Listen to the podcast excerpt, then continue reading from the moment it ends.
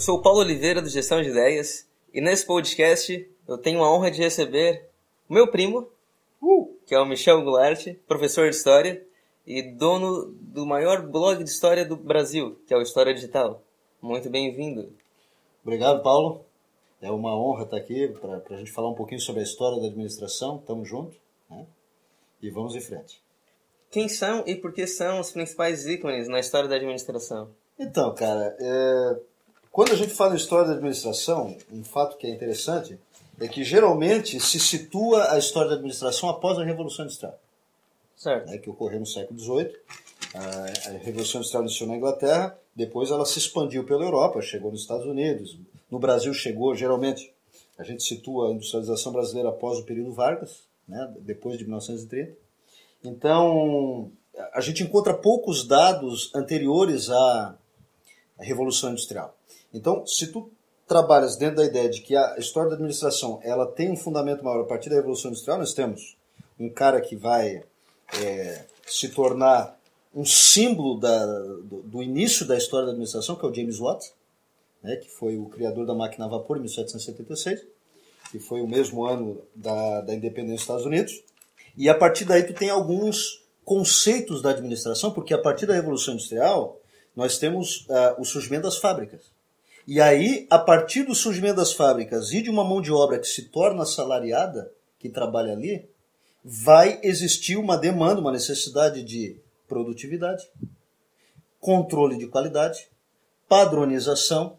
Então, as pessoas que vão se tornar esses ícones da história da administração são as pessoas que vão pensar a administração nesse sentido.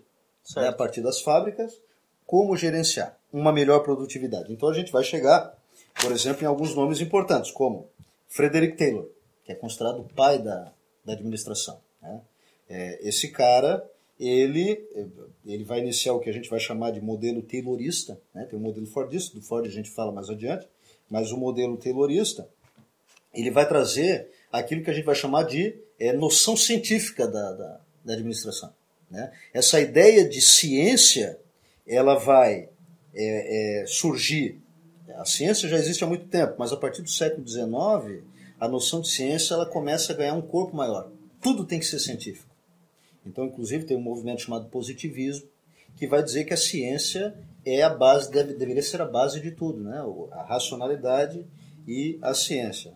O Frederick Taylor, então, ele vai trazer a ciência para dentro da administração e ele vai começar a analisar dentro das fábricas como, como a produtividade ela deve é, funcionar. Então, por exemplo, ele vai dizer que cada operário deve exercer uma função dentro de determinado tempo para melhorar a sua produtividade. Né? O, o, operário ele deve ser classificado de acordo com as suas potencialidades. Nós temos, a, inclusive, a, o Frederick Taylor ele é colocado dentro daquilo que é chamado de abordagem clássica da, da história da administração. Depois nós temos a abordagem das relações humanas. E a gente situa ali, por exemplo, George Mayo. Né? A abordagem das relações humanas vai dizer que o importante é a coletividade. Por isso o nome Relações Humanas. Né? Provavelmente tem alguma coisa a ver com o RH, da, das empresas e tal. Né? O George Mayo ele foi responsável por um, por um case chamado caso, caso Hawthorne, né? que ele fez uma, uma investigação numa fábrica em Chicago, nos Estados Unidos, uma fábrica de telefones chamada Hawthorne, pertencente ao Western Electric Company. Né? Esse estudo de caso que ele fez, essa investigação foi de 1927 a 1932. Por sinal, a gente situa esse período na, na crise econômica que aconteceu nos Estados Unidos né, que iniciou em 1929. Nesse contexto, ele fez essa investigação e ele percebeu que o aumento da produção de uma fábrica está vinculado ao reconhecimento que o trabalhador tem, tem é, do seu trabalho. E não só isso. A produtividade aumenta quando o trabalho é feito em conjunto. Por isso que ele está ligado a essa abordagem das relações humanas, do, do coletivo, da, da importância da coletividade. Depois nós temos a abordagem, falei da abordagem clássica, que tem o Frederick Taylor como, como principal é, é, representante, a abordagem das relações humanas, que tem o George Mayo, e nós temos a abordagem sistêmica, que aí nós temos dois grandes nomes. Um é o queridinho dos administradores, que é o Henri Fayol, que é o francês, e o outro é o Henry Ford, que é, que é um dos papas também, né, quando a gente fala em produtividade. Né? Então, o, o, a, qual é a diferença entre a perspectiva do, do Frederick Taylor e do Henry Fayol? É que o Frederick Taylor ele partiu da base em direção à cúpula.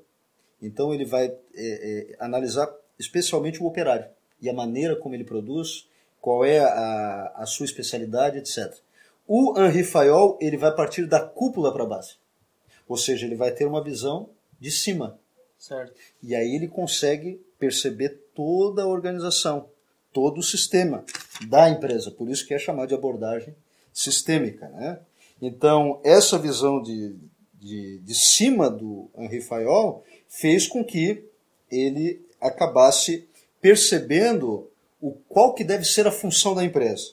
Aí ele chegou que a, empresa tem a função administrativa, a função técnica, a função comercial, função financeira, a função de segurança. Tu tem o CIPA, por exemplo, nas, nas empresas, que é a questão da, da, da importância da segurança Sim. do trabalho. A contabilidade, sendo que a obra fundamental do Henri Fayol foi a Administração Industrial e Geral, publicada em 1916. Né? Em 1916, a França estava envolvida numa guerra que foi a Primeira Guerra Mundial. Né? Então, na verdade, essas teorias, da, essas primeiras teorias da, da, administração, a partir do Frederick Taylor, passando pelo Henri Fayol, é, é, são inseridas dentro de um contexto que a Europa vai entrar num, num conflito mundial. Né? Só uma observação também, que o Taylor ele foi tão a fundo que ele, ele contava os passos e a força que o, o operário tinha que fazer para realizar determinada... Era realmente tudo calculado. Tudo calculado. Porque é, é, ele tem que buscar, temos que buscar a produtividade máxima. Sim. E para isso a gente tem que ter um cálculo absoluto completo da, de cada etapa uh, da produção. E aí, falando em etapa da produção, nós temos aí o, o, o Henry Ford, né, que foi o, o cara que é, simplesmente, nada mais nada menos, lançou o primeiro carro popular da história, que é o Ford T, em 1908. Né? Então, o, o Ford ele vai se concentrar principalmente no sistema de produção. E ele vai trazer uma inovação para a história da administração, né, para a teoria da administração, que é que o objetivo central é o consumidor. Parte-se do consumidor para daí estabelecer o sistema de produção. E ligado a, ao Henry Ford, nós temos também a questão da produção de, em série, a importância da linha de montagem e uma obra que é fundamental para entender o, o, Henry Ford é Minha Filosofia de Indústria, né, que, que ele, ele mesmo escreveu. E morreu um pouquinho depois da, da Segunda Guerra Mundial, 1947. Né? Bom, Michel, eu queria te fazer duas perguntas que eu, que eu tive agora, de imediato. O seguinte, quais foram os acontecimentos mais importantes na história da administração? E também me surgiu essa dúvida, como, como que era feita a administração, a parte de organização, lá no Antigo Egito, na, no Império Romano.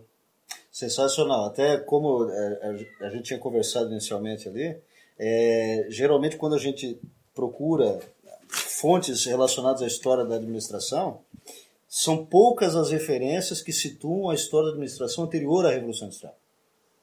É como se uh, o sistema administrativo que tinha no Egito não, de, não poderia ser considerado uma forma de administração dentro do conceito de administração que a gente conhece hoje. Né? Então, por exemplo, é, se a gente fala do, dos elementos fundamentais da administração, planejamento, organização, contratação e liderança, tirando contratação, porque quando a gente fala em contratação, a gente está falando uma perspectiva realmente mais contemporânea, né? É, a partir da Revolução Industrial. Agora, se tu falas em planejamento, organização e liderança, não dá para negar que a gente encontra esses elementos nos sistemas administrativos desde a antiguidade. Desde o surgimento das primeiras cidades, das primeiras civilizações, né, os controles hidráulicos e tal. Então, por exemplo, falando de Egito, é, o faraó ele tinha um poder teocrático, ou seja, ele tinha um poder que era considerado de origem divina. Né? Apesar que os egípcios eram politeístas, né? acreditavam em vários deuses e tal. Então, a partir do momento que existia um sistema é, baseado no controle que o faraó tinha da sociedade, todos tinham que servir ao faraó. É uma forma de administração. Não deixa de ser uma forma de administração. A, a forma como as pirâmides eram construídas, ainda que fosse uma forma de glorificar o, o faraó, tinha que ter uma gestão do trabalho. Afinal, um escravo ele tem que trabalhar, ele trabalha contra a sua vontade. mesmo através de uma imposição do trabalho como era feita, se tu pega a escravidão na antiguidade, o sistema escravista da antiguidade oriental, da antiguidade clássica, pega Grécia e Roma, e do sistema colonial brasileiro, tinha que haver uma habilidade, um planejamento, uma organização para que esse trabalho fosse feito, para que não virasse um motim é, incontrolável. Então, era uma forma de administração.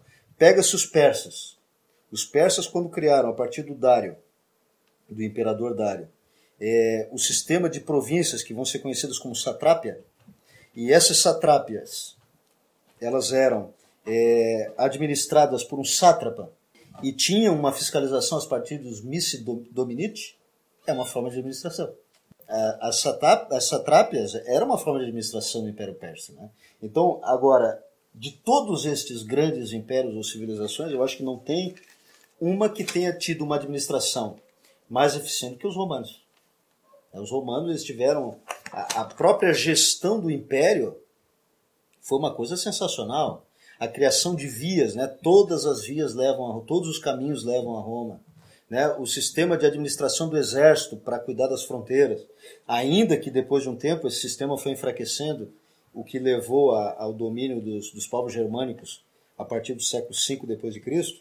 Mas mesmo assim, a administração era muito eficiente. Os romanos eles conseguiram coisas que os grandes generais e as civilizações anteriores não conseguiram. Né? Os gregos não conseguiram isso. O Império Macedônico, do, do que acabou sendo representado pelo Alexandre Magno, é, é, filho do rei Filipe da, da Macedônia, não conseguiu. Os romanos conseguiram. Tanto que a maior religião do mundo, que é o cristianismo, foi fundada no seio do Império Romano. E a partir daí se difundiu por todo o mundo. Em relação a, a, aos acontecimentos da, da, história da administração, tirando o fato, né, os elementos ligados a esses grandes ícones da, da história da administração, como o Fayol, o Taylor, o, próprio Henry Ford, sim, sim. o George Meyer, etc., nós temos aí, por exemplo, alguns historiadores eles buscam fundamento da, da história da administração em algumas obras que são clássicas da literatura ou clássicas da história, como por exemplo A Arte da Guerra do Sun Tzu, O Príncipe do Maquiavel. Então, se a gente coloca, por exemplo, A Arte da Guerra, é trazer a teoria militar para dentro da administração. E qual é a base fundamental da ideia do, do Sun Tzu que poderia ser aplicado ali? Principalmente o planejamento, né, quando o exército planejava o ataque, que foi utilizado inclusive pelas tropas napoleônicas, né, as tropas da, da, dos soldados da Primeira e Segunda Guerra Mundial, entre outros conflitos, etc. Mas também o, um outro elemento fundamental da obra de Sun Tzu é conhecer bem e tentar prever os passos tanto dos teus aliados quanto dos teus adversários. Que é um princípio fundamental da administração. Ou seja, estar um passo à frente. Quando Maquiavel, aí quando a gente fala do Sun Tzu, a gente está situando aí no século VI a.C. Maquiavel no século XVI, né, o italiano Maquiavel, né, ele criou o Guia de Príncipes, ou seja, como governar, como administrar, sendo que a obra fundamental dele era uh, o príncipe, né? Então, por exemplo, ele dizia que o, o governante ele tinha que ter a força de um leão e a astúcia de uma raposa. É um princípio da administração. O administrador tem que ter isso. Ele tem que ser forte e astuto ao mesmo tempo. Ele falava de virtude e de sorte, né, que ele chamava de virtude e fortuna. Ah, na verdade, fortuna aqui seria a ideia de destino. Que o destino de um governante estaria é, fundamentado nas virtudes deste governante. Isso aí, se a gente traz para a administração, o destino de uma empresa, ele acaba estando ligado às virtudes do administrador, do dono daquela empresa. Então a gente consegue trazer esses fundamentos da história, e os pesquisadores fazem isso, para a gente entender um pouco melhor da história da administração.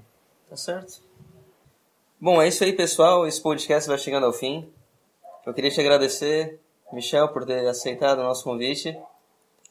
E se você quiser saber mais sobre o História Digital, os links estarão todos na descrição do, dessa publicação e do podcast. E é isso aí, um grande abraço. Eu que agradeço o convite, eu acho que é é, é, é, muito interessante. Eu não sou especialista em administração, você sabe disso, né? mas é, é, eu busquei situar muitos desses pontos que foram discutidos aqui na história, para tentar entender um pouquinho da origem da administração. Como eu disse para você, as fontes não são muito amplas, a gente não encontra muita coisa sobre a história da administração, mas eu acho que a gente conseguiu fazer legal uma síntese de todos esses aspectos. Tá certo. Isso aí